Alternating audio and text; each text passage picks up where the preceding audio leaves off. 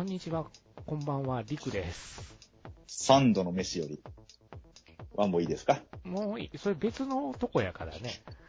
はい、どうもこんばんは、富蔵ですどう。もヤクザ映画が好きですど。うもどうも。ちょっと今、ヤクザ映画推しになってる富蔵さんです。はい。はい。そして今日はゲストにこのお方をお呼びしております。どうも。どうもどうも。こんばんふみみ。こんばんです。こんは。ばんみですこよん。ばんみ。こんばんは言うてるで、一人なんか。こんばんは。そなんか今日おかしいな。正座してますので、なんで？してフローリングの床で正座してますので。怒られたの何怒られてそうしとけって言われたの？はい。通りがかれ、通りがかって足崩してたら後ろから蹴られるみたいな状態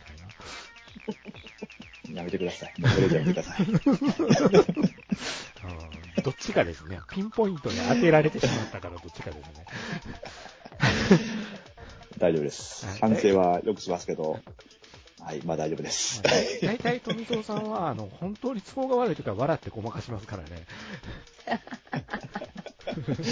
あーまあまあね真相はあれですよ。うんまあ闇の方が面白いじゃないですかって。えーはい。はい。ということで、えーっと、フェイトステイナイトから1ヶ月ほど経ちまして、はい。フェイトステイナイトがまだやってるっていうので、やっぱりやってたね、みたいな感じの話をちょっとさっきしてたんですけども。そうね。やるよね。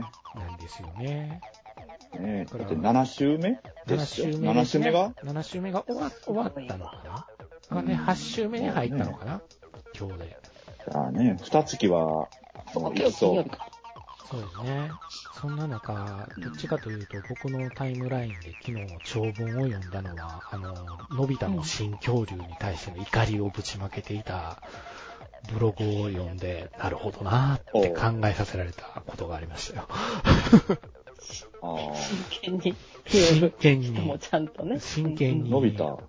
の新恐竜。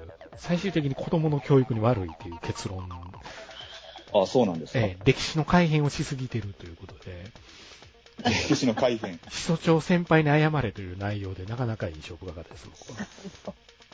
基礎長がいなかったことになってるらしいですね、新恐竜は。あれでしょ？フィクションじゃないよね、確か。ドラえもん。今回は、そのドラえもんはそ、そこなんですよね。フィクションじゃないっていうとかややこしいんですよね、ドラえもんって。フィクションじゃないの？いや、フィクションじゃないでしょ、今回の新恐竜は恐竜の時代にいや、見てないら。から知らんけど、そうなんですか。そうなんですよ。フィクション、フィクションじゃない。何がびっくりしたかって、あの、のび太の恐竜のピースケも出てくるらしいですね、今回。ああ。マジで？それは見たいかも。声神木隆之介くんらしいですよ。ピースケの？ええ。神木隆之介くんがピーピー言ってるらしいですよ。ミキ、ピーしか言わねえの。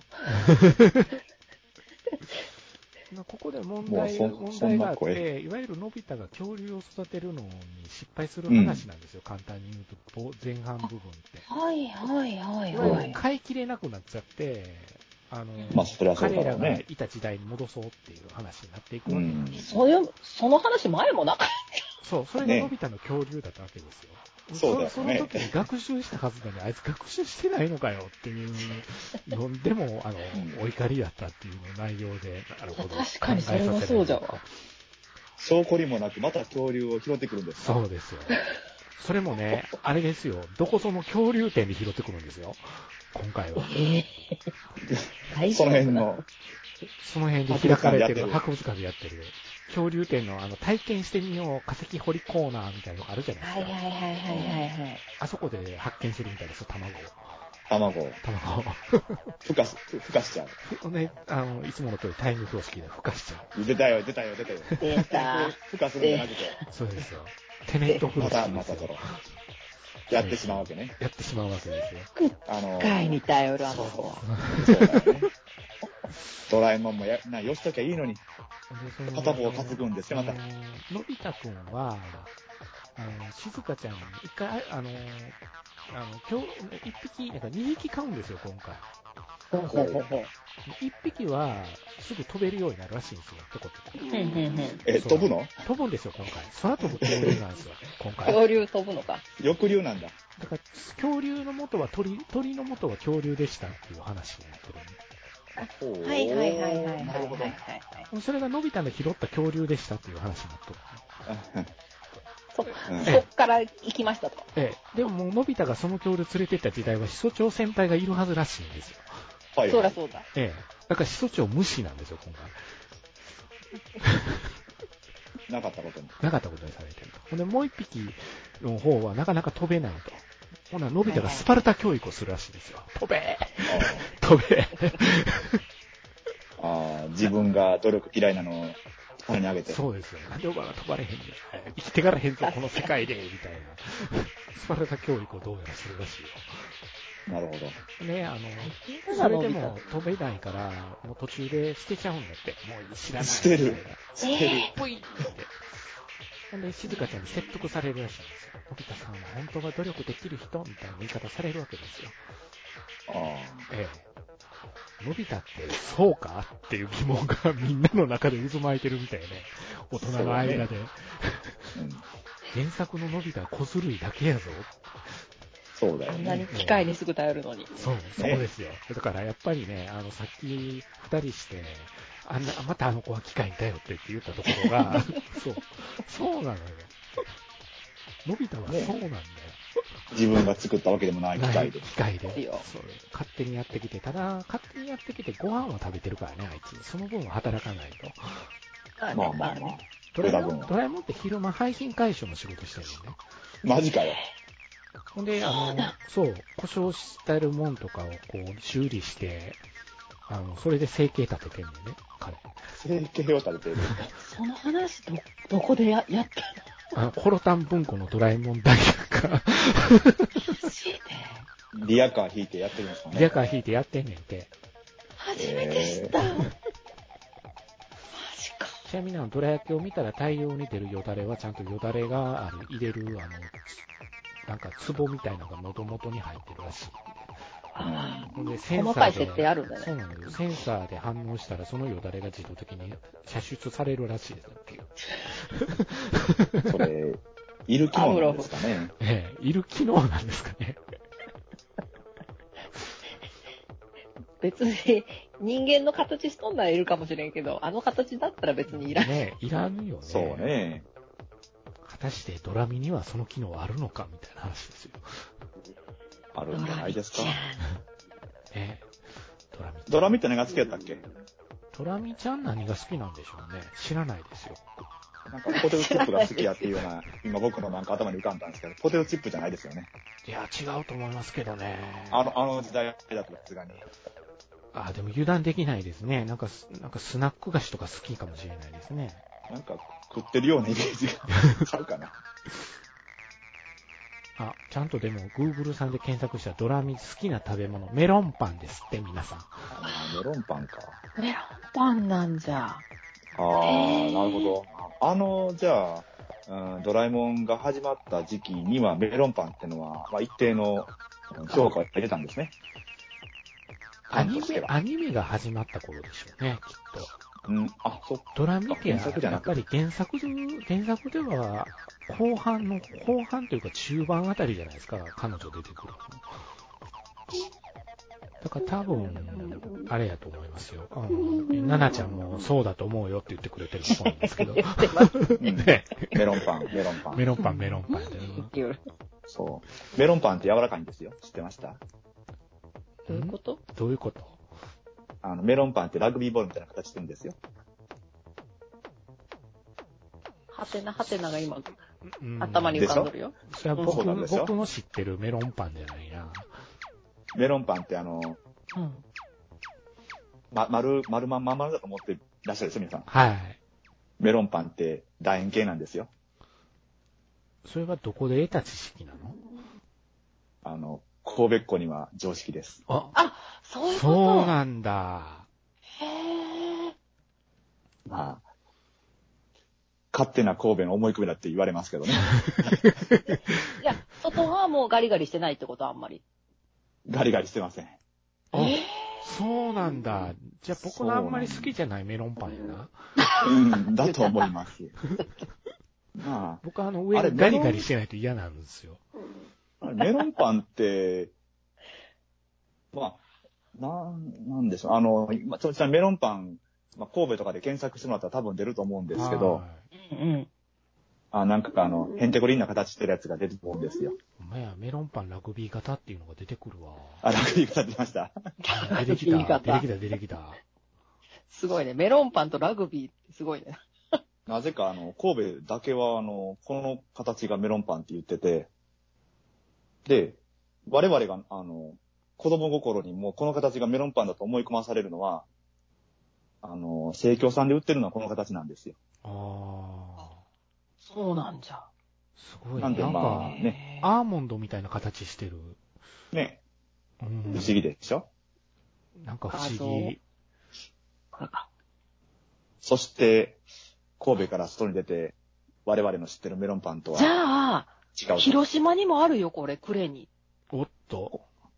おこの港形町。港町メロンパン、に共通。クレ、クレで多分、検索したら、出る。よ、画像。メロンパン。クレであ。ー、本当だ。本当だ。そんな形でしょ？これはあ。ほんまや。もしや、やはり港町に共通する何かがあるんだろう。かもよ、もしかして。っていうことかもしれないですね。これはちょっと深掘りしていくと面白いかもしれないですね。このメロンパンね、めちゃくちゃ重いんよ。でしょ？重い中にはあんが詰まってるからね。もうね、あー一人で食べきれんぐらいの重さがある。そんなに本当に。この、これだけクレはこれなんよ。僕の今見てる、そうそうあれですね、あの、サイトでは、し画像が貼ってあって解説が詳しく載ってるんですけど、高級メロンパンが高級そうに見えないっていうのがいいですね。これ これは、うわあクレイシーのコッペパンとか出てくる、出てくる。そう。書いてあるよ。クレのメロンパンずっしり重い。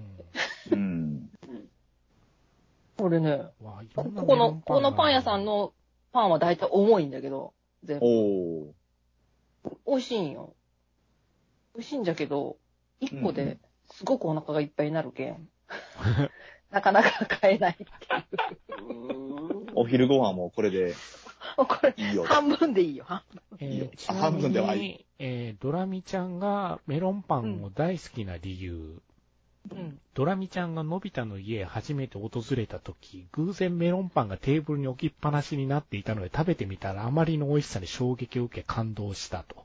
あの兄弟は勝手に何でも勝手に人の家に来てですよ。勝手にテーブルの方まで行って、勝手に置いてあったもん食ってるっていう。どんだけタマコは心が広いね。まあ、あのお母さんもちょっとね、一人でアイス食隠れて食ってたり、ちょっと癒やしいとこありますからね。勝手に。すべて買って。組ね、バイバインっていう秘密道具知ってる？わからん。あの、一滴垂らしたら、うん一定時間で倍になっていくね。ぴょこっよくない、よくないやつですよね。とね、あの、栗まんじゅうがおやつで来たんやけど、その話。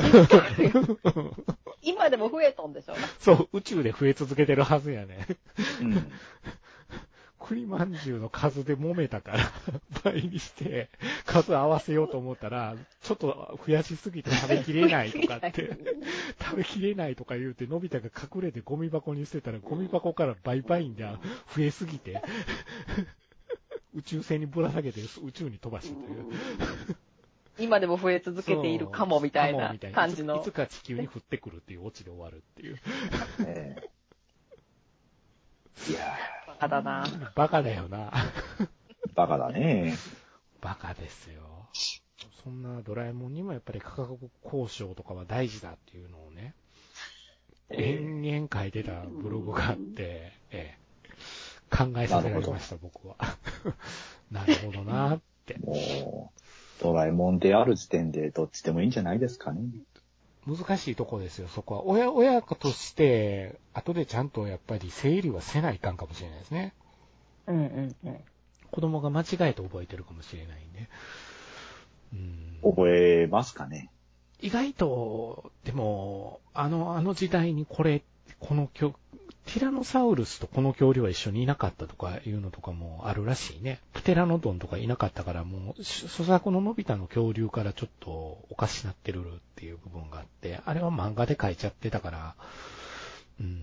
仕方がないんだけど、うんみたいなことが書かれてたから、うん、別にもう、未来から来たロボットがいる時点で、どっちでもいいんじゃないですかね。ああ、そうですね。ちなみにタイムパトロールがキムタクっていうの面白いよね。あそうえーええ。こうなんだ。よう出るな、最近。仕事があるのかないのかよくわからない状態で選ばなくなってきたなっていうのを感じるなくもない。でも最近。ね、一周回ってね、面白くなってきたんや、あの人が。あ、そうなんだ。そうなんだ。そう。な、なんで、今までそんなに好きじゃなかったけど。あの人なんか、今、最近テレビに出るとみんなから褒められてて戸惑ってない？キムタクさん、キムタクさん言われて、へえ。木村拓哉という沢村和樹まで褒めとったで、この間。すごいね。ねえ。なんなんだかよくわからないなとかって思いながら。まあま褒められ、いじりみたいな感じそう、ほななんか褒められいじりになってきてるな、だから。うんまあ、あの、車の CM かなんかの CM でムーンウォークしてるやつをちらっと見ましたけど、足の短さに吹き出してしまった僕でしたが、人のことは言えないので、あの人の肌のツルツル感が面白くてやれんのよ。あー、そうだね。うんそうそう、そんなキムタクとか、あのー過去ね、あの、久本雅美とかタレントさんがドラえもんには声を当てれこすることが多いんですけども、うんえ。えーあの、そうなってきたら、ああ、久本だなとか思っちゃうわけじゃないですか、見てて。うんうんうんうん。えーそんな心配が全くなかった映画の話をします。はーい。ああ。はい、ということで。劇場版バイオレット・エヴァーガーデン。はい。はい。おめでとう、おめでとありがとう。ありがとう。ありがとう。なんか12月31日っていう噂ですね。なるほど公開。みたいね。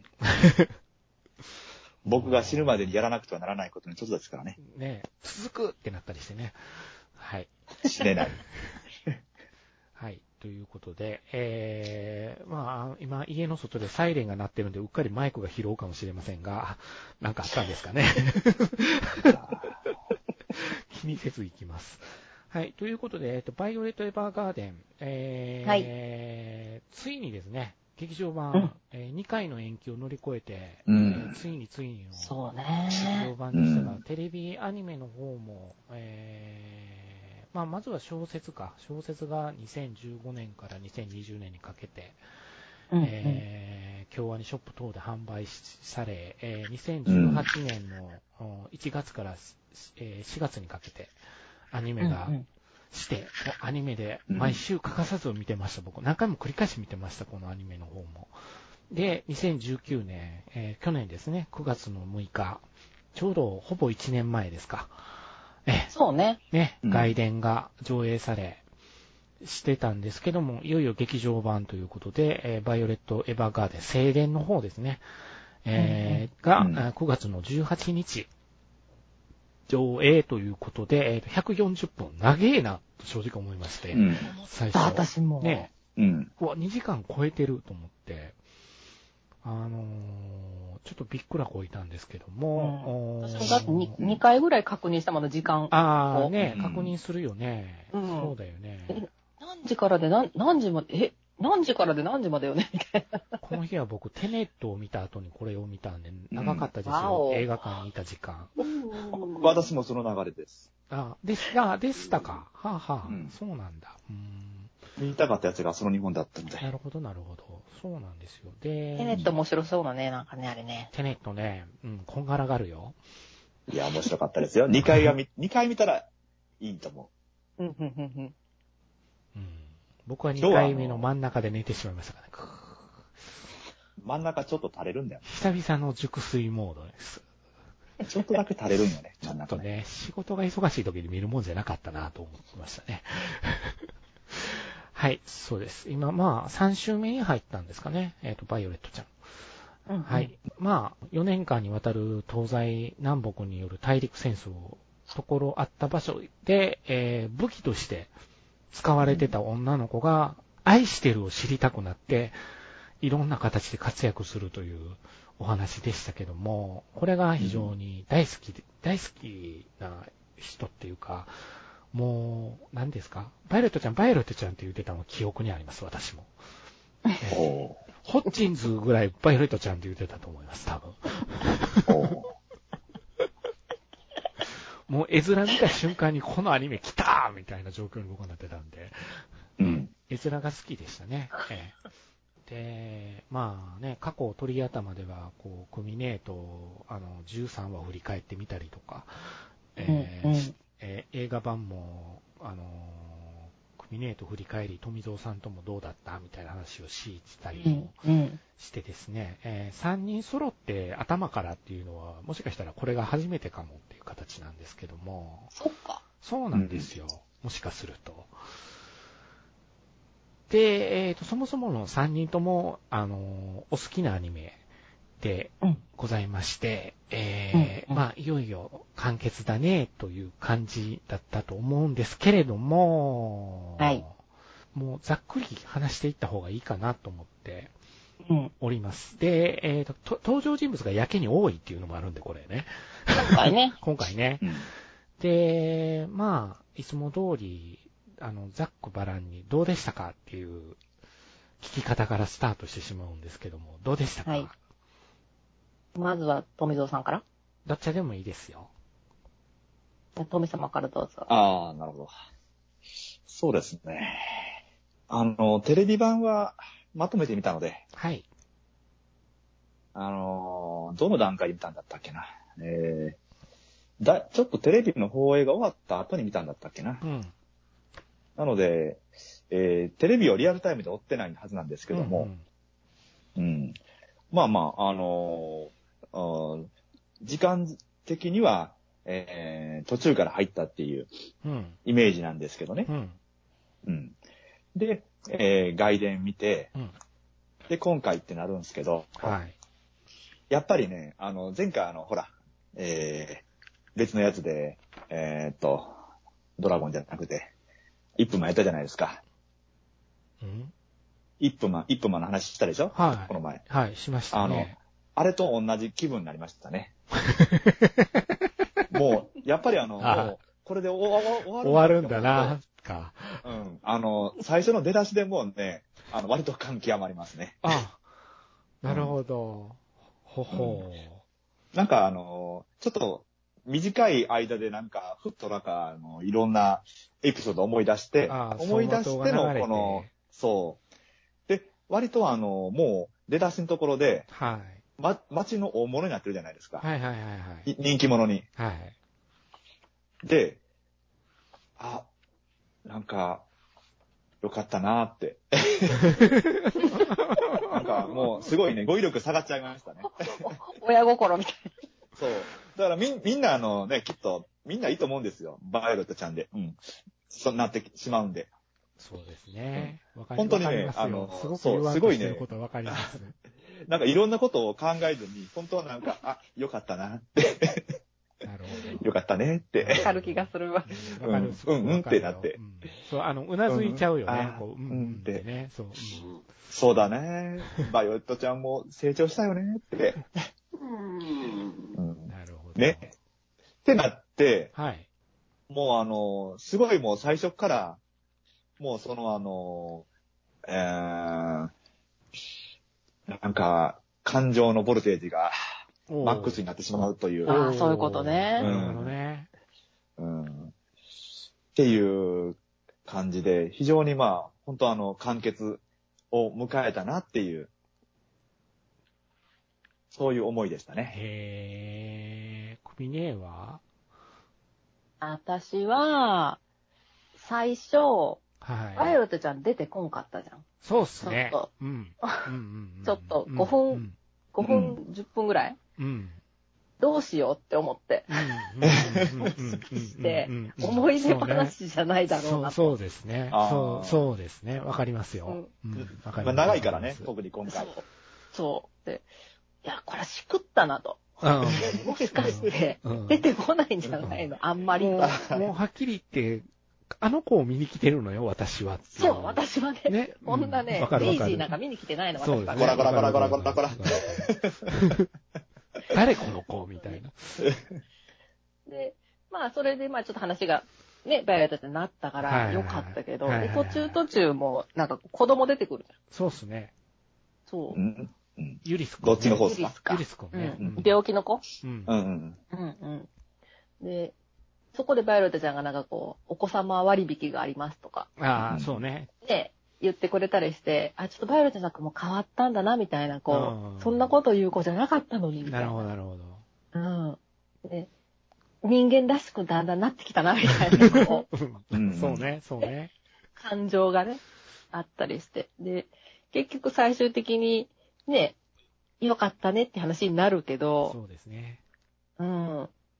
ちょっとね、はいバイオレットちゃんの話もうちょっと欲しかったなと思った。うんおーうん、わかるよ。それもよくわかるね。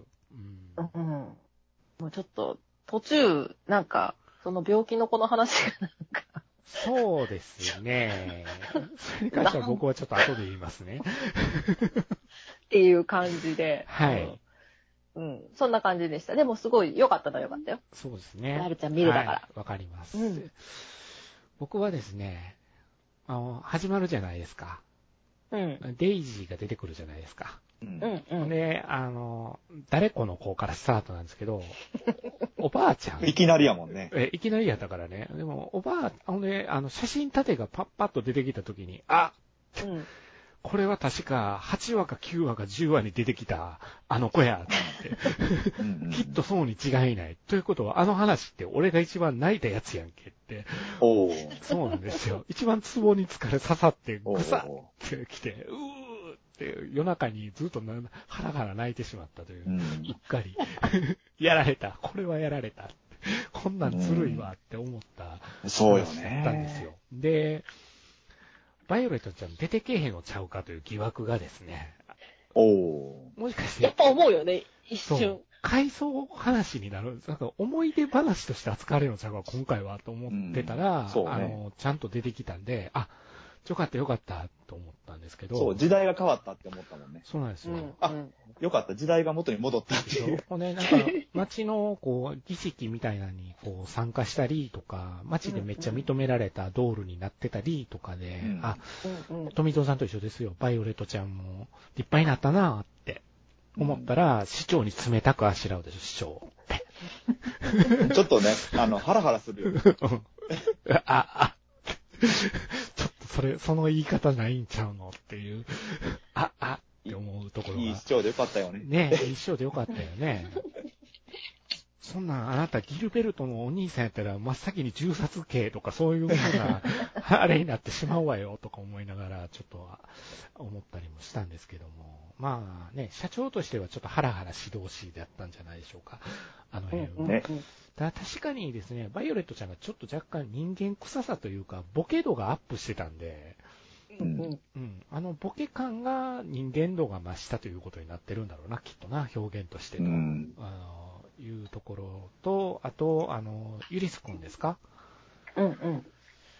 出てきた瞬間、ん？ん？この声、この声はどっかで聞いたことがあるぞ。この声はどっかで聞いたことが、この声誰や、この声誰や、そこにばっかりは意識がいきましてね。これ、あかんですよね。ちょっと病気ですよね。あ、きっとあの人に違いないと思って、あの人って切りも切り替えて、え、うんう。ん。水橋かおりさんに違いないというふうに思って、うん。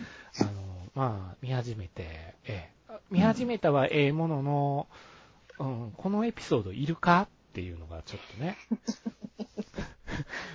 ちょっと、まあまあの、頭の中で疑問符がピコッとついた中、あの、もう一つこの映画に対する僕の疑問符で、あの、きっと少佐は生きてた生きてないの話なんだろうな、と思ってたんですよ。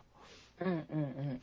冒頭から生きとったって見せられたもんやから、始まってすぐに僕の中で結論が出たんですよね。あれ？早かったよね。早かったです。なんで、これはもしかして、あの、会う会えへんの、こじれる話が延々となる、見せられるっていう展開になるのかなっていう不安まあそうなるをよね。ずっと引きずって見た部分がありましてですね。そう私あの記憶喪失だと思ったんですよえーそうですね。記憶喪失ぐらいなってないのかなというふうに僕も思いました、最初。うんほんなら全然記憶あったじゃないですか。あるじゃんっていう。ね記憶もあるって。バイオレットに出会って記憶が戻るとかそういう展開でもないみたいな。そうそうそう。ただ単に隠居してただけっていう展開、ねこれもしかしてっていうので、えーあちょっと、それはちょっとっていうので、うんちょっとね、あの、僕の中でそれはちょっとっていうのがもたげ、もたげてきたんですよ、そこから。うん。ええで、最後までそれはちょっと引きずってしまいまして、うん。えそうね。ほんで、あの、やたらと真ん中辺で周りに泣かれるもんなんで、そうか、みんなはこれで泣くのかっていうのをね、ちょっと感じながらですよ。うーんと思いながら、えーあの、最後にバイオレットちゃんでちょっとほろりと来て、ほろりとは来たなと、やっぱりと。あ、そうっすうんか。思いながら、ああ、大団円だねっていう感じで見たんですけども、そうですね。良かったところと悪かったところってやっぱりありました？うん。ああ。良かったところは？よかったところは、まあ、後半の、その、うんバイオレットちゃんと少佐が、こう、何、あの、海でさ、うん。バイオレットちゃんが船に乗っとるみたいな、うんうんあそこのこうん海に飛び込むみたいなところは、すごく良かったよ。沈まないの？って僕が思ったところやね。まずそこを心配してしまうっていう。良かった。あの辺は良かった。なるほどねあの辺の話、後半の、後半の後半よね。鼻鼻水流して泣くところ。あそこが、あそこは良かったけど。なるほどね。うん。あとのその、ね、病気の子の話がちょっと私もちょっと、あれだったよね。どうも。納得いかんわ。ああ、納得いかず。はい。ああ。富蔵さんはどっかこう、良かったとこ、悪かったとこ、ありました？んん落ちてるかな？落ちたかな？落ちたかな？あ、ごめんごめん、抜けてました。失礼しました。抜けてた。あれ、いつからだろう？あ、はい。えーっとですね。はい、聞こえてましたよ。あの、えーっと、良かったところ、良かったところ良かったところはですね、はい。えーっと、もう、花から泣かしにかかってるところは良かったなと思うんですよね。もう、あの、う、わかるわだから本。当に今までこうずっと見た人に対しての、とか、あのご褒美的な、うん。もうなんならあの最初のデイジーの話あるじゃないですか。はい。はいあの、はいはい。デイジーの話で、何の話してんだろうなと思いながら、はい。で、あのー、手紙出してきて、うん。で、うんもうこれこんな話やんかってなって、で、もうあの、し死んだ後からもずっととかって、うー、いい話やなーってなるし、そうですね。うん、もう、思いいい話や言うてはない。話やったわってなりますよそうね。確かにあそここ。うんこれ、これ、これあの話やんけーってなって、なりました、なりました。うん、ってなって泣いて、京アニのクレジット見ては泣いて、そうですね。京アニのクレジットがどうしてもちょっとグッとくるものありますよねえ。上がりますよね、あれはね。で、で、まあね、私あの、ご承知の通り、はい。あの、小生意気なガキが嫌いなんですけども、そうですね。はい。えー、ね、あの、寝込んでるガキが、あの、偉そうにしてるのを見て、ちょっとムッとして、確かにイラッとするよな、それ。そう、で、どれ、金もないのに。じゃあこいつ偉そうによ、つって。うん、で、まあ、思って、ギルベルトが、ヨステルトになってるのを見て、うん。なんかね、なんだこれやろうって思思いつつ、うん。うん、まあでも最後はね、あの、しっかりまとまって、はい。うん。まあまあ、しっかりええ話やったなってなるんなるで、ほど。うん、まあまあ、最後良ければ全てよしと。よしと。まあね。なんかね、あの、えー、あのよくわからない島で、えー、よくわからないね。島民と、あの、幸せに暮らしたんだなってそうですね。いうところが、ね、あの、伺い知れたので、あーバイオレットちゃんはいい、うん、結婚してからの余生を過ごしたんだなって、うん。よかったよかったって、いうん、なるほど。ほっと胸をなで下ろしたなというるほど。なるほど。や、ほんとね、あの、この後どう、どうなるんだろうってうん。思ったもん。やっぱり、このギルベルトは生きてた方が良かったという結論ですかね、それは。うーん、まあ、ね、やっぱりどこかで、僕もそれを求めてたところがあるのでな、るほど。うん。ね、あの、正直ね、あの、やっぱり死んでたかもしれないっていうのは、うんう。ん。まあ死んでたかっていうか、その、死んでるよねって、やっぱり思ってたじゃないですか。うん。うん。でもやっぱり救いとしてはやっぱり生きてほしいっていうのがありましたからね。今回はだから、まあ、原作も、あの、同じような感じみたいで、う。うんん。うんやっぱギルベルト少佐と最後バイオレットちゃんはくっつくっていううん。オチみたいで、で、あのーまあ、なんつうんでしょう。とりあえず僕この映画ね、あの、テネットを先に見たんですよ。さっき言った通り。テネットと一緒に見たんだけど。で で、あの、テネット始まる前に並んでるじゃないですか。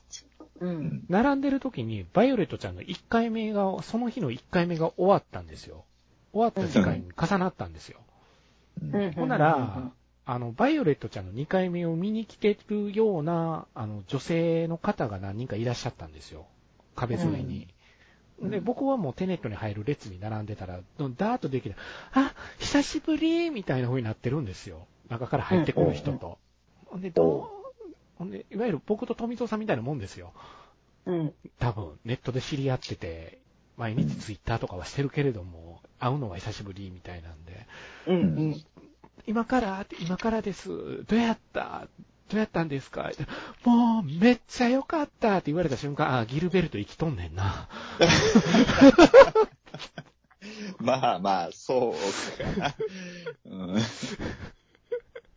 まあ、救いがあったってことこれ以上は言わ。ないけれど、めっちゃ良かったって、ハンカチとかで言うてるから生きとったやな、きっとな。この言い方は生きとったんやで、絶対って。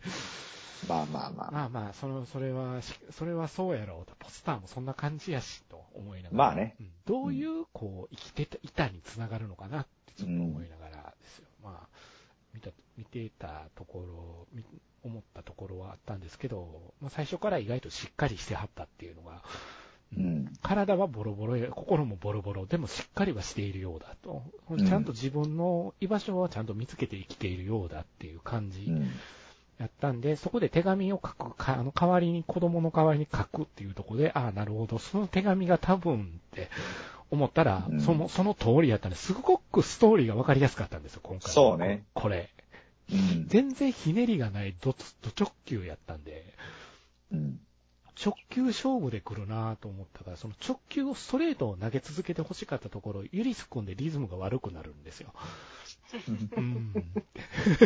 うんあでも、劇場ではどうやら違って、あそこが今回の一番の泣きどころやったみたいですね、皆さん。そう、みんな泣きよったもんね。泣いてましたね。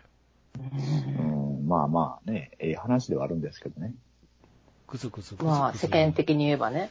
うん。そこですよ。世間的に言えばね、のところですよ。うんいわゆる、なんていうんですか、よくある日本の感動、感動話展開になっちゃってるな、これっていううのは。ん。う。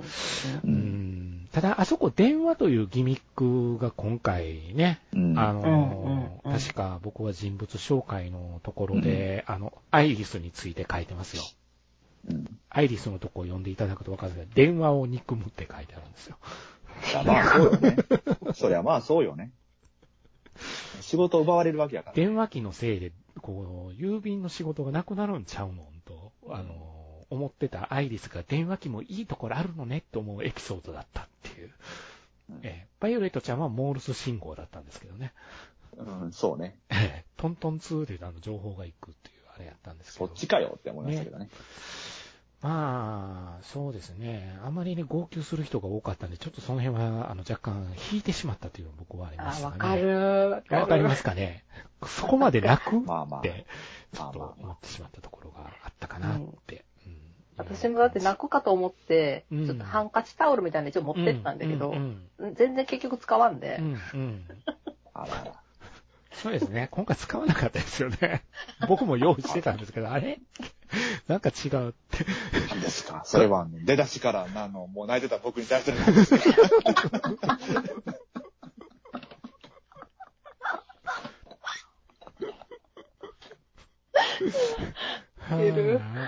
もうあれですよ、あの、涙が上に流れてるやつですよ。あマジ、マジで、マジで。マジか、ひちょっと引くわ。だからなんて言うんですかね、あの、簡単、簡単に言うと、あの、ギルベルト少佐は生きていた、ほな再会することになるんだろうな、で、再会することになりました。んなかなかちょっともちゃもちゃ、あの、んギルがもたもたして再会できません。うん。そうだろうな、その間にユリスがピンチに陥りました。うん。手紙に書かないとって、あの、いわゆる仕事ですよね。仕事に対するバイオレットちゃんの捉え方がより成長しているところを伺わせた上で、電話機でうまいことアイリスがしのぐっていう展開になって、着地点として、あの、最後、バイオレットちゃんと、あの、ギルベルトはくっつくっていうオチで終わるっていう点では、なんとなく結婚式の回想ビデオを見てる感じに僕は襲われてる。うん。まあ、二人はこんな出会いでっていう。で、出会いは戦争ブブーゲンビリア家の結婚式に出たような気分に僕襲われましてね、軽く。これ、なんやろな、どっかでこういうの見たぞ、と思って。あ、これ結婚式で見るやつや、とかって思っちゃって。ちょっとまあ、そんな感じでしたけど、えー僕の中でですね、この映画、一つだけ、えーうんとても良かったところ。はい。いやー、ホッチンズが良かったですね。あ、ほんとう。ん。ほんと。もう、ホッチンズいなかったら僕この映画どうしようと思ってたかもしれないぐらい、今回ホッチンズが良かったですね。よかった。良かったですよね。うん。ええちゃん付けで呼ぶ上司はキモいと SNS で叩かれてでもですね、ホッチンズは良かったと。バイオレットちゃん、バイオレットちゃん。バイオレットちゃん、バイオレットちゃん言ってましたけど。まあね、あのーこのアニメを見ていた、あのー人で結構な数バイオレットちゃんって呼んでましたから、うんうんうん。あの、社長目線で今回僕見てしまいましてですね。うん。これまでのお話ってテレビの話にしろ外伝にしろ、バイオレットに関わった人たちをバイオレットがいろいろと繋いでいく話やから、バイオレット視点とその人たちの視点っていうので見てたところがあって、バイオレット、その結果バイオレットの世界が広がりましたよ。で、バイオレット成長しましたねっていうので、そこですよね。もうちょっとそういうところがこの映画見たかったかなって思ってたのが、僕結構、だからバイオレットの話じゃなく、その外野の話が今回多い。うんうんうんうんそのギルベルトの話しかり、ギルベルトのお兄さんのディートフリートがやたらといい人になってて、ちょっと戸惑ったりもしたんですけど、僕はちょ。っと、バイオレットちゃん、好きになっとんじゃないのみたいな感じ。そうそうそう。うんあ実はお兄ちゃんとくっつくのではとかハラハラしたもん、僕。そうそうそう。そうね。聞き取ろうとしてるんじゃないかと思いましたね、そう。ちょっとハラハラしましたよ。あれ、あの、本場に聞き取るつもりじゃなあったんじゃないですか、あったと思いますよ、僕は。ギルが生きてなかったら。う、うんうん。でもさ、バイオレットちゃん、あの、帽子？あ、帽子のとこは、あれでしたね。めっちゃおもろかった。あの間すごくうまくできてましたよね。そっと置きましたもんね。あ、やっぱりそうなんだ。カブってもしかしてこれも少佐のって言った後に、いや、それは俺のなんだって言った途端に、ピュッと脱いで、ポンとテーブルに置いて、申し訳ありませんって。ね、間の悪い。顔がね。顔がね、数に戻るんよ。う、うんって感じの。あそこはすごく良かっうんあそこちょっと爆笑パートでしたよね。えかなんなんかそういう、なんとなんとなくあの、なんていうんですか、あの、父親、父親ポジションの人たちのボンクラ加減がすごくね、うん。なんだかあの自分を見ているようで、えた。でフリートも、ちょっと父親目線な感じなんえ、か感じなんやと思うよ、あれは。あうんそうか、そうか。自分、自分がこうしてしまったな、こいつをっていうのが、自分が思ってたバイオレットじゃなかったっていうのがテレビシリーズの後半でだんだん分かって明確になってきて、ほんで本当に変わったんだなって、あの、分かるのがこの劇場版やったと思うんで、うん。ってなってくるとやっぱりお父さん目線なんじゃないですか。そうか、そうか。うん、だから引き取らないかんとか、いろいろなってくる感じになってくるのかなとかって思ってたんやけど。バイオレットちゃんの引き取り先あったじゃないエヴァーありガーデン家。ましたね、エヴァーガーデン家。うんそこはど、どっちが紹介したんかいね。ビートフリート、流れ的にはブーゲンビリア家なんやろうね、きっと。うん。紹介、紹介というかまんあ、したみたいな感じなんかな。うんうんでしょうね。そういうことか。ほんで仕事はホッチンズがちゃんと面倒見るよって。うん、うん、うん、う。ん。そう、これ、それはギル、ギルと、なんか友達だったけんってことよね。そうね。ううん。そうそうそう。いやーでも今回は社長良かったですよ。よかったよね。もう、ほんと良かったよ。もう俺、あパパだの、ったよね。もうあの、ほら、島に行って、家まで行って、あ、もうここでギル、ギルと合わせるの？どうすんの？とかって思ってて、もう、バイオレットちゃん外、外でうずくまってるけど、とか思いながら。そうよ。ねえ。で、なかなか出てけえへんで、雨の中、あのズブ濡れになってるバイオレットちゃんに会いたくないんだっていうことになってしまって、バカ野郎って言った時にバカ野郎と俺言いたくて仕方がなかったから、うん。全くピンポイントなセリフが来たんで、おー、よせ、よく言ったって、お俺もそう思うぞ、社長みたいな。えー社長と呼ぶ人をこんなに支持したの生まれて初めてかもしれないと思いましたね。すごいぞ、社長となってましたけど、まあ、なんていうんですか、お父さん目線で見てましたね。だからずっと。うん、うん、う、うんんおそらく、間違いなく。その辺がちょっと、あの、物語的には、あの、客観的に見すぎた感じがあって、主観的に物事を捉えてなかったんで、感情移入がしにくかった、今回は。うん。いわゆる主役級のお二人に対して。っていうのは、あの、ギルベルトにイライラしたっていうのもあるんですけど。そう、ギルがちょっとね。ねえ。ちょっちょっとと、ちょっとはっきね。りしなさいよ、あなた、みたいになってたんですよ、ずっとそうよ。僕は。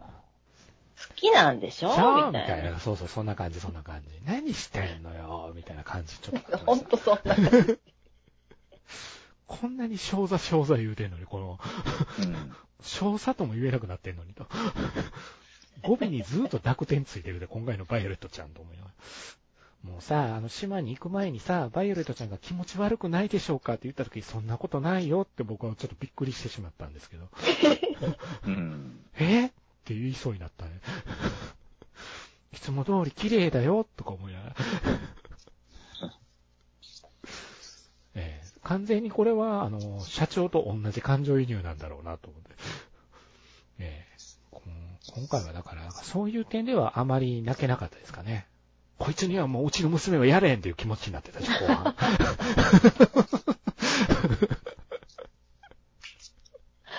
普通の親だったらそうよね。なり、なりますね。あれやから気になるから一応俺だけ出直してくるけど、今回は連れてけへんからな、みたいな。うん。そうね。まあでも本当、海、海から海岸までの距離もだいぶありましたよ、あれ、バイオレットちゃん。すごいよ。そうね。ねそうなんだよ。結構あるよなと思って。え。だいぶ、だいぶ泳いでましたよ。だって、あの大きい船が結構行っとるわけですよ。そうですよ。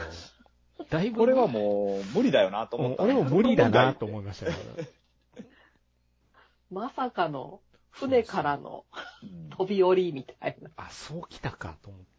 ちなみに、あの、今回やっぱり、もう、あの、ギルベルト役の波川さん、声、うん声を担当した波川さんね、結構、うんまあ、あの、どう感情を込めたらいいのかって、やっぱり思い悩むこともあったようで、ほうほえそんな時にあの、社長役の小安さんが、う。こやつが。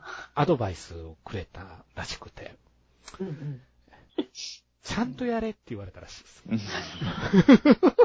うんあ、お父さんやな。アドバイスじゃねえだろ。お父さんや。確かに、小安と波川ってすごいよねす。ごいよね。濃いよね。濃い。濃い。あ、うん。ちゃんとやれ。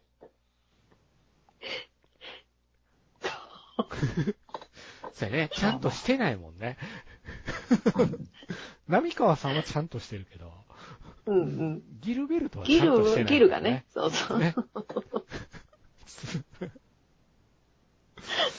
すごい、すごいそうだよなって思わなくもなく。全体的に、まあ、びっくりするところがほとんどなかったっていうんですかね。ん映画として結論がもう分かってるからっていうのもあると思うんですけど、見てて。は、はっきり言ってその辺は安心感があるじゃないですか。もうここでいきなり島が戦争に巻き込まれるとかそういう状況にはないわけじゃないですか。そこでバイオレットちゃんの身体能力が活かされてみたいな展開はないわけじゃないですか。だからその点ではちょっと、本当さっき言った通り直球勝負な話だったから、うん、お話にひねりがなくて、ユリスのとこでうまいこと引っ張ろうとしてひねりを入れようとしてこういうことになったのかなという感じもあったんですけど、あの子の話がそれほどこう、ぐっと来ない人にはちょっと辛い展開かな そうって。まあね電話を出したかったんだろうね。そうでしょうね。電話っていうもののうん扱いっていうのはなるほどなと思ったんですよ。あ、ここで電話かと思って。うん。そうですね。だからアイリスが電話機に対してこいつもなかなかやるじゃないみたいなこと言いますからね。ですよ。でまあ。もうだって、ユリス死にそうな時さ、もうちょっと、ホタルの墓かなと思ったもん。ああ、そうですね。そうですね。うん僕の、僕のあの、ジブリの後継共和二節から行くと、ホタルの墓ありかもしれないですね。ええ なるほホタルど。の墓。もう唇とかシワシワでしたもんね。もう、そうなんよ。ね。そううん節子ドロップ食うかみたいな状態やったもんね。いいつ節子って言うかとそれ、は私が。8日しかないけど食うかいう状態やったもんね。いやお前が好き嫌いするから8日しかないぞ、もう。みたいな。ユリスはいらんかったよ、やっぱり。ちょっとね、別のやり方なかったかなってちょっと思いましたね。うんうんちょっと、あの、逆になんていうんですかね、知ることをテーマにされるとチープになってしまいかねないのかな。僕もそういうとこあるんですよ。自分の中でちょっとあるんで、急に引くよね、なんか。引くね、その見せ方によるね、だから、すごく、あの花みたいなやり方やと僕ダイレクトにもうずっと号泣という状況に陥。るんやけど、うんうんうん あんなやり方されるとやめてくれって。なんか、ちょっとサブ的な感じで入ってきましたかね。ねうんうん今回まあ、それとあと、まあ、もともと、そのデイジーの話もあるので、うんうんうんちょっとなんかねそう、なあんよの、お亡くなりになる話が、ちょっと重複しちゃう、しちゃうってういう。ん、そうかもしれないね。うんおばあちゃん、おばあちゃんが先に死ん、そうやね。デイジーとおばあちゃんの話っていうのも、うんやっぱりそうやもんね。あれは死んで思いをさらにっていうところやったから、うんううんうん、そうなんかね。そ重なってるね。うん、なるほど。そっちの話がね、あって、そっちの方が、話としては重厚な話じゃないですか。うん、うん、重厚ですね。それとね、比較しちゃううと、ん。なんかね、うん、そうか、電話でね、なるほどねってなる。あ あ、そうねって。そうやな。その辺がちょっと物足りないっちゃったら物足りない。長さに、長映画の長さに対して、うんバイオレットちゃんに集中させてほしかったなっていうのをちょっとうん。思ってはいたんですけど、はい。そんな感じでございますわね。なんか気になったとことかありました？他に。えっと、はい。なんか、切手が出とるって話を聞いたんだけど、ああ、はい、はい、はい、はい。あれは郵便局で買える。切手はね、うん。思い出セットのことかな。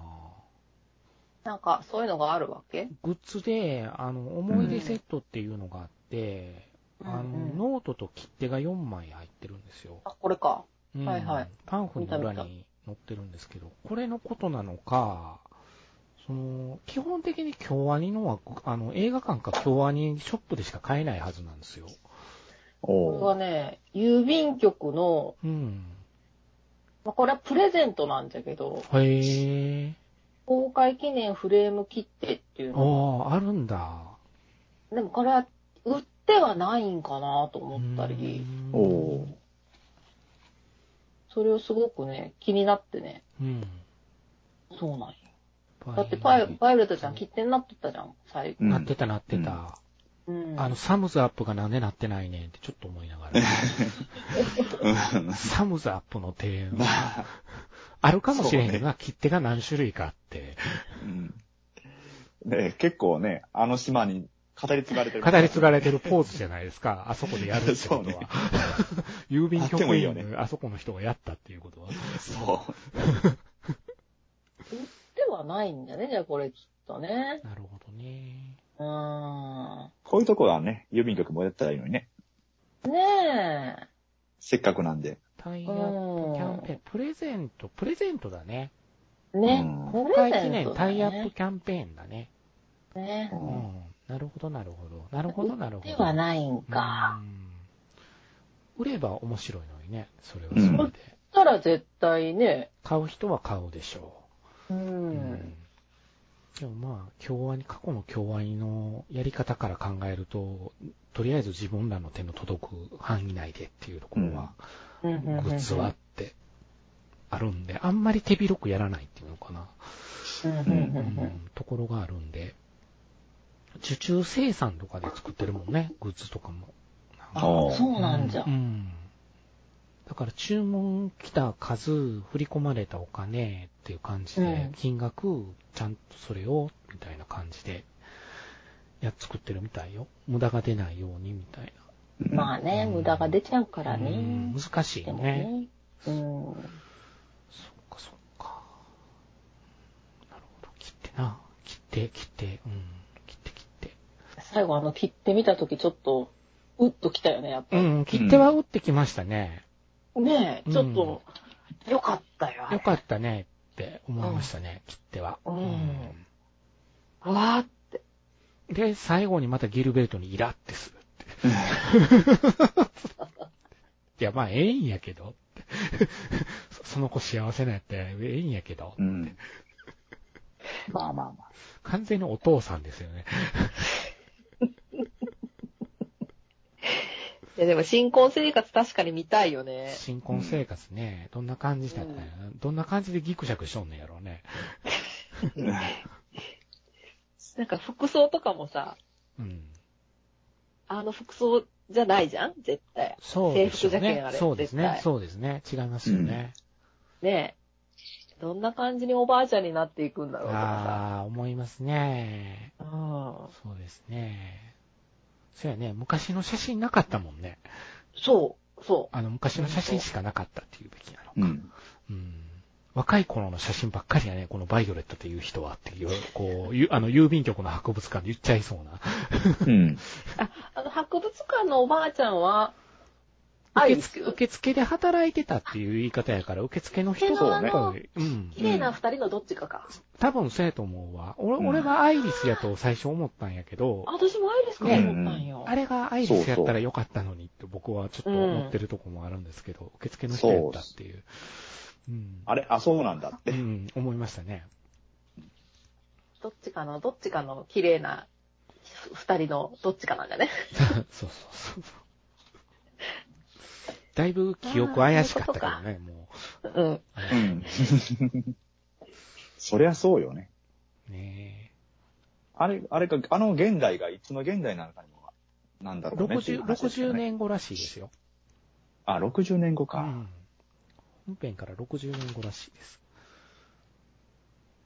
じゃあ、10年か。まだ？まだ、まあまあね、あの、現実世界のエッフェル塔かどうかはわかりませんけどね、時代が。うんあーはいはいはいはい。ちなみに、やっぱり脚本は監督の意向で、そのバイオレットの仕事と、あの、ギルベルトとの話を両方ちゃんとしたいんでっていう風に言われたんで、そういう脚本の組み立てをしていったみたいですね。うんうんうんうんうん今回も吉田玲子さんが担当しましたが、うん。はい。そうですね。だから、まあ、本当実のところ今日これをやるとなったら、あんまり語ることないんじゃないかと思ってるところがあって、大体みんな良かったと思う場所が一緒だったり、うんその、大断言なんで、うん。うん、あの、結論が、までまっすぐじゃないですか、物語が。うんうんうんうん。ある種ひねってないっていうんですかあの、危うくお兄さんの方を殺すんじゃないかと思ったシーンがありましたけど、そう。お俺はワクワクしてきたぞそう。お俺はワクワクしてきたぞって一瞬思ったんやけど。なんかの伏線かなと思って。まあお前の落とし物持ってきただけやないけ、みたいな。ポケットに手入れただけで。上官ですからね。そうですね。ダメですよ、上官に手を出しては。ねかわいそうだったよ。え。およおよよよよってなっちゃうね。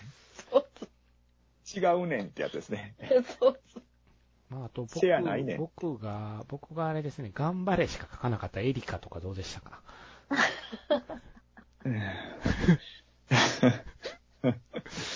頑張ってたじゃないですか。頑張ってましたね。めっちゃ地味っ子になってるなと思ったけど。うん、まあ、地味ですね。ええ。確かにね。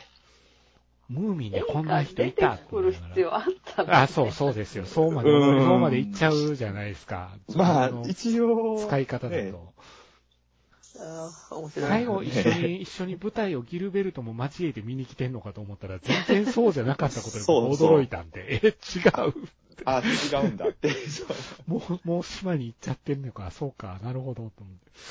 そこは、やっぱりそこはエリカさんよりギルやねんなと思いながら。そうね。ね。見に来てくれないのね。ね ちょっとショックでしたよ、僕は。そう。あ、あ、あってなるやつね。そうですよ。まあ、あの時、あの時に、あれですね、ベネディクトは、あの、社長に何て言ったんでしょうね。社長顔赤くして怒ってましたけど。なってましたけど、なんて言ったんでしょうね。来なくて残念だったな、みたいなこと言われたんですかね。多分そうだと思うよ。ね多分 そうだと思ういなくて寂しいんじゃねえの？みたいなこと言われたんでしょうね。うんちょっと横見ましたからね、あの、社長ね。ちょっと横見て、あ、そうだ、いないんだって、あの子っていう顔しましたからね。そうですよ。だから一部では社長の失恋話だったという声も上がってますよ、今回。そうっすねち。ゃんとね、ちゃんと嫁に出したんだから、そうですね。うんそこはもうね、いやでもそこは違うんじゃないですかね。ね社長は惚れてたのかどうか、ぎあのーっていう意見もありますよ。いや僕はそうじゃないはない。ね、違うよね、うん絶対ね。違うわ。僕も違うと思いますね。うんやっぱり親代わりだったんじゃないのかな、完全にっていう感じがします。ね絶対そうよう特にあの、今回の劇場版はそうでしたよねん。ねうんうんすごかったよ。もう、もうなんかあの、隠すまでもなく、も爆発してたから。爆発してたね。爆至発しとったるところの、この場面転換してもいつもいるっていう。そうですね。そうそうそうそうそう。あの、地理的についてってるから。そう、そうでしたね。そうでしたね。いや、あの、その、あったじゃん、えっ、と、アニメが終わってから、この間までのうん、中で、どんだけ、あの、好きに、好きになったっていうか、どんだけもう愛情がこう溢れて、うん。そこがすごく面白かったよ。そう、いつもねそ、んな、みたいな。柱の階から見てるんでしょうね。もう、市原悦子ばりになってしまってるよね、状況的にはね。そう、そう。ちょっとそこが思う、思うと面白かったね。そうあの、終わりから何年後ぐらいなんかなとか、アニメの最終回から？ああ、そうね。電気が来てっていうくだりまで何年ぐらい経ってんのかな。そこはちょっと明確じゃないんだよな。パンフ見てても。まあそんなに長い期間ではなさそうよね。ですよねうん。うんでも、そうか。バイオレットちゃんがもう一番の道路になっとったってな言いよった気がするけ。そうね。ほんで、エリカが脚本書けるようになっててとかっていう時間軸っていうのは、あちちゃんとずらしてきてるから、あ時間時は進んではそうやね、進んでる。うんだから、あの時そうですよ。もうどんどん外、外伝から、こう、外伝を踏んで、さらにステップアップしてますからね、お父さん度がう、。そうね。はいうん。外伝でも心配だな、心配だなって言ってたのに。今回は、そんなこと言わんけ。心配同行しとっそうそうず。もう、とにかく、とにかく自分の、あの、視界に入るところにいてくれないとダメみたいな。ちょっと面白かったよね、これはね、。そうですね。ついてくっていうでしょ。つい、つい、連れて、連れていくんやろうなと思って、連れていくことにもなるし、そう。まあ、なかなかさっさとは合わせへんねやろうなとは思ってたけれど、うん。うんまさかのね、ギル、ギルがこう、会いたくないっていう。まあ多分、ごねるんやろな、ギルの、ギルがまたこれ、とは思ってたけど、案の定ごねたな、思いながら。そうなんよな。あの時に、あの時子供たちから少佐のことを一生懸命聞いてるバイオレットね。うんうんそう。うん。もう、それバイオレットちゃんがすべて可愛かったですよ、今回も。可愛かった。ね、すべて可愛かったですよ、今回も。うん。じゃあ、だから、やっぱりヒロインに対しての愛情っていうんですか、この作品の。うんうん。凄まじいものを感じるなと。これ好きなんでしょみんなみたいな、こう、まあまあまこの子なんでしょやっぱりみたいな出し方っていうこの子ななんですよ、本当そうこのに。子なんですよ、と思いながら。ねうんあこれで完結よ、一応。完結ですよ。そうですよ終わっちゃいましたよ。あ。うん。綺麗に終わらしたなとも思いましたよ、僕。まあね。うん綺麗に終わらしたなって。うんあとは新婚生活が見たいぐらいよ。そうです本当にそうね。そうですね。あの、5分ぐらいでいいけどね、あの、そうですね。うんあの、バイオレットちゃん。ちょいアニメみたいな。そうね、あの、ブーゲンビリア家の日常みたいな感じでね。至るところでサムズアップをする。そのまま沈んでいくかと思ったぐらいのね。そう そう、ででんでんででん言うてたらおかしくなかった。まあでも、そうね。まあ僕は正直外伝の方が良かったかなっていう結論だったうね。ん。外伝結構泣けたけどね。外伝はちょっとね、やられましたからね。あちょっとやられた、いろんな意味で。あ、外伝やられてたな、やっぱりって思って。うん話が面白かったな、あれって。うん。二部構成になっててって。だからまあ、良くも悪くもひねりがないんで、あの、安心して泣きに来てくださいねっていう作り方。安心して、そうね。二人の門出を祝ってあげてくださいねっていう作り方なんじゃないのかなと思うんで、うん、まあ本当いい世界名作劇場の新作を見たという感じですかね、僕は。うんうんう。うんん、まさに。まさにこの日曜の7時半からやってそうな話だったなと思いながら。やってくれてもいいよぐらい。ね、ノリで、はいもうその辺安心して、お人におすすめできるかな、みたいな。そうですね。パンフレットもなんとなく僕は前の外伝の方がインパクト強かったんで、あ、そうなんじゃ。うん、ダンスシーンのところとかがやっぱり、そうかそうか。な、あの、中の、あったじゃない、あれ。だね。綺麗やったじゃない、あれがちすごょっとく。もう一回見よう、あれ、やっぱり。うん ああいうところがちょっとないんですよ、今回。結構ドストレートにインタビューばっかりで、うん登場人物の紹介とインタビューと、登場人物がまあ多いから、そうなんやね、今回ね。まあ、あのー、1話から、その、外伝までのストーリー、ストーリーを追いかけるようになってる、追いかけれるようになってるっていうのは良かったかなと思うん、うん、います。はい。うん。うんいやーちょっともう一回見ようかな。1話から私も。ね、ネットフリックスで今全部見れますしね。そうなんんよ。ね。そうなんよ。おあのー外伝も来とんよ。ね。外伝も来たことだし。はい。そんな感じ、そうです。やっぱ見ようってなる部分っていうんですかね。はい。うん。もう最初、最初は全く、あの、かけ、あの、目に感情がない子が、あの、目に感情がないと思い出した。あの、雨で、うん雨の中、あの、ギギルに帰れって言われて、うん。あの、うん近所のおばさんに宿を貸してもらうじゃないですか。うん、うん、うん。あの時に社長が一生懸命おばさんにお礼言ってて、さあ、バイオレットさんも着替えてって言った時のバイオレットちゃんの死んでる状態、すごくなかった。目の中、目目が完全にもう光がなくって、死んでるって。うん。だから、これどこまで笑わせに来てるんやろうっていうのもちょっとね、戸惑ったところでもあったんですけど。ちょいちょい面白いとこあったもんね。ありましたね、今回はうね。ん。子供割引は正式サービスなのかどうかっていうのもちょっと気になる。まあまあ、あの場で考え出されたサービスなのか、まあペ、ペーパーがあるんだったらそうなんね、そういうことなんでしょうね。だってバイオレットちゃん必死だったもんね。必死でしたね。ここで必死に子供割引を進めようってね。あれですよね。客は逃してはいけないと押し込まれてるんでしょうね、きっとね。確かに、休みの日だったしね、あの日はねそうです。よ、休みの日でしたからね。そうですそうそうですよ。なかなか。なかなか、まあ、そういうところで。まあ、ね、はい。えー、めでたし、めでたしということでいいんですかね。はい。いいと思いますね。よということで、えー、何か言い残しておくことはないですか？ええ言い残しておくこと。バイオレットちゃんで？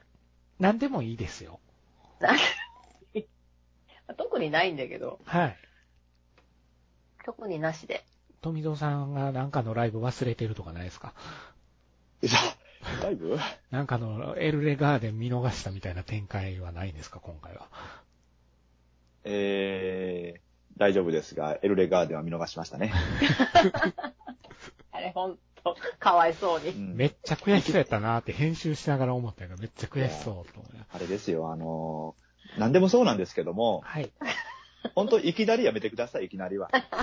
一月前から言ってください。もう本当に。一月前だったら、あの、いスケジュール調整できますので。結構みんなツイートしとったんよ、しかも。わーわーって。大体タイミングが悪い。ちょうど見てなかったんだよね、多分ね、ほんちょとうど見てない、そう。なるほど。ねえ？ってなるやつよね。最近なんか意外と802でよくかかってるんで聞くんですけど、うん、確かに。あそうなんだ結構かかってるね、リクエストとかでへも。うん。ああ、なるほど、と思って。うん、そうですね。僕は言い残しておくことは特にないかな、今のところ。今のとこね。うん、冒頭ドラえもんのことで結構、あの、盛り上がってよかったな、みたいな。ドラえもん、ね。あの、見たことないんですけどね。おえ、あの、リニューアルしてからは。ああ、昔のやつ私はやっぱり、もそうかも。リニューアルしてから僕も映画版を見たことないですね。映画もそうだし、あの、テレビも見たこテとないんですよ。レビもほとんど見たことないですね。チラッと見て、あの、あっと思ってからそれ以上見てないんです。あのー違和感がね確か、バイバインの話は見ましたね。ドラえもんだらけと。あの、CG を当然もう使うだろうから、どんな感じで倍になるのかなっていうのと、そういうこと。ええ栗まんじゅうかなっていうところと、栗まんじゅうっていうものが今の子供に伝わるのかっていう、栗まんじゅうで揉める話なんですよ、あれは。まあま今だったら何？バスチーとか？だから、あ、確かに。うんいわゆる最近のお菓子じゃないですか。そうよ。で、揉めて、ああ、あんなで揉めてるみたいな感じの、うんあなるじゃないですか。あれ、栗まんじゅう身近じゃないよっていうところがすごい、そう、なかなか、なかなか栗まんじゅう食べる機会ないよ、今の子供ま、なんなら、どら焼きすらもうちょっとおかしいからね。そうそうそう。そうよ。どら焼き高級品やからね、もうね。まあ確かに。ね、お土産で買ってくるものになってきてるからね、どら焼きは。うんもう。そんなどら焼き食べへんよね。うんうん。食べん。たまに食べたくなるけどね。めっちゃ美味しい、そうなんよね。。そうなんよそうそう、なんか香ばしいよね。めっちゃ美味しい。うん。そう。そんな感じで、はい。ということで、今回はとても平和に大団円を迎えたという感じですね。じゃあ、うんそんな感じで、うん。よかったですよ。かったです。はい。おめでとう、おめでとうっていう感じでうん終わっていく。何事もなく、何事もなくという。か、あの、安心して見れた。そうですね。じゃあねそんな感じでしたね。うん。突然ね、ギルがうっかり撃たれるとか、そんなのもなかったですからね。うん。あーっていう。最近のアニメにありがちなパターンですからね。ああそう。なんかね、敵、敵の残党に撃ち殺されるとかね。やめて。残党っていう響きにワクワクするわけですからね。そういうのはもう全部幼女戦記に持ってってほしいですね、今後はね。は い幼女戦記そうね。早く続きが見たい。続きはあるのあれは。一応あるんだけど、えー早く見たいですね。まだ連載続いとるし。私は養生戦記は見てないんですけどもね、、そうですね。見てないあの、同じ原作者の方がやってる、売国機関の売国機関がアニメ化がまた非常に、ね。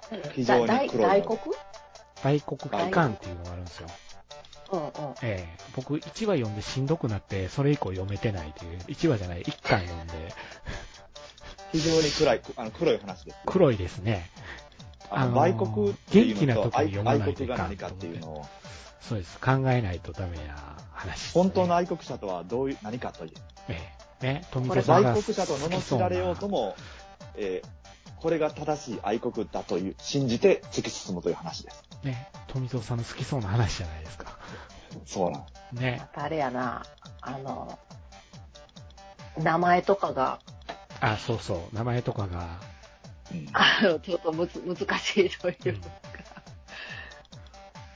てか、これ第1話読めるじゃん。なんだこれ。お。1話だけ読めるぞ。なんだ。試し何私を見てるんだ。ああ 僕は、あの、あれでした。アマゾンプライムで、あの、バーンザウィッチ見てキャーキャー思いました。はい。いいアニメです。いいアニメだ。いいアニメです。はい。今、アマゾンプライムで無料で、あの、プライム会員なら無料で3話見れますから、はい。ぜひおえ、すすめ何、です。な、なんだった？なんだった？バーンザウィッチ。バーンズ、ウィッチ。バーン、バーンで出てきそうだね。うんバーンザウィッチです。はあ、い。出てきた。はい。超面白かった。原作も買いました。はい。あ、好きそうって言われるけどね、みんなから。多分。あら、出てこんじゃんか。ここから探せってよかい。ちょっと探してみますわ。ほい。多分、リクさんのツイッター見るのが一番早いと思いますね。その話がしてないですからね、今日ね。おすすめです。はい。はい